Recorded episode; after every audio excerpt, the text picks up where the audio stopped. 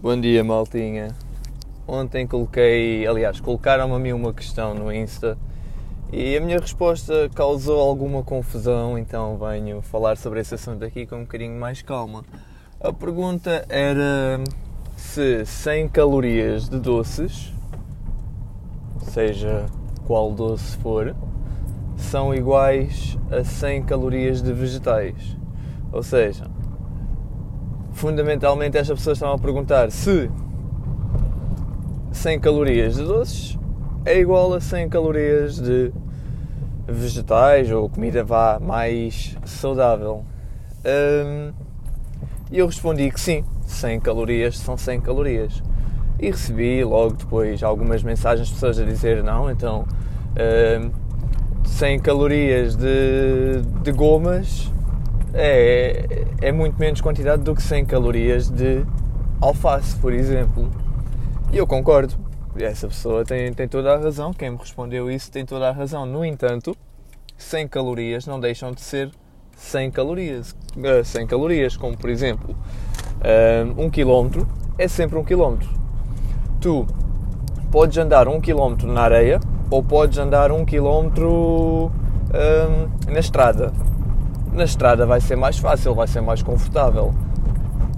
Mas não deixa de ser um quilómetro, quer seja na areia, quer seja na estrada. E a distância é exatamente o mesmo. Tu podes ter um quilómetro de areia ao lado de um quilómetro de estrada, que a distância vai ser a mesma. O percurso vai acabar e começar no mesmo sítio.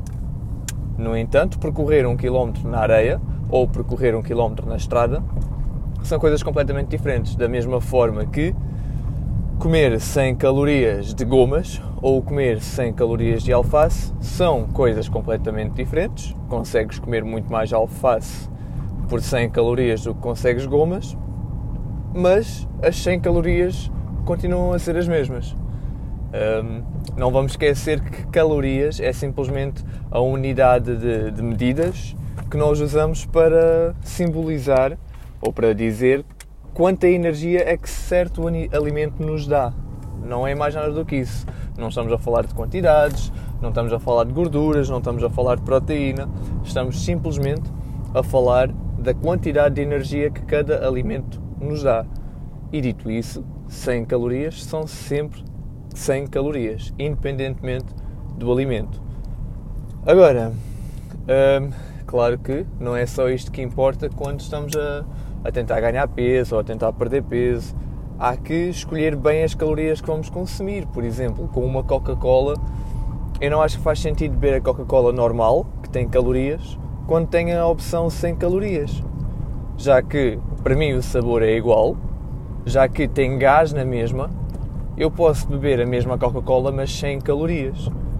E aí não vou estar a consumir calorias líquidas que não me deixam saciado, que é exatamente o mesmo que a Coca-Cola Zero, só que sem calorias.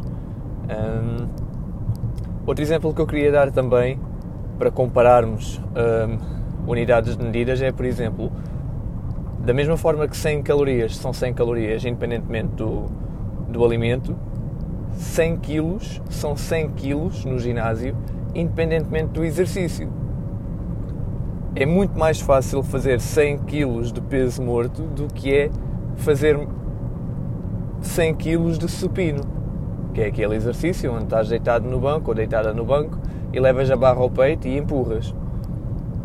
100 kg é 100 kg nos dois exercícios, mas é muito mais fácil levantar os 100 kg no peso morto do que é no supino. Acho que este exemplo é muito mais prático para quem, para quem treina. Mas pronto, acho que já, já consegui passar aqui o meu argumento, já vos consegui explicar porque é que eu acho que 100 kg a 100 calorias são 100 calorias, porque de facto são, da mesma forma que 1 km é 1 km, ou que 100 kg são 100 kg, independentemente do exercício. Em um exercício é mais fácil, no outro não é. É como na comida. 100 calorias de alface consegues comer muito mais e sentir-te mais saciado, e se calhar o alimento em si até tem mais benefícios em termos de saúde, mas no entanto, 100 calorias são 100 calorias e podes consumir também 100 calorias de, 100 calorias de gomas. Estou-me a enrolar todo porque ainda são 7h40 da manhã e eu estou a caminho do trabalho. Mas pronto, acho que deu para, para perceber o que é que eu queria explicar. Não queria pôr isto no Instagram, vocês já sabem que o podcast é um sítio onde eu gosto de falar sem estar sempre a editar o vídeo, etc, etc. Então está aqui de uma forma mais extensa a minha opinião sobre este argumento das 100 calorias de X alimento versus 100 calorias de outro alimento. Malta, como sempre, dúvidas, mandem mensagem, opiniões, mandem mensagem, vamos falar. E é isso. Beijinhos e abraços.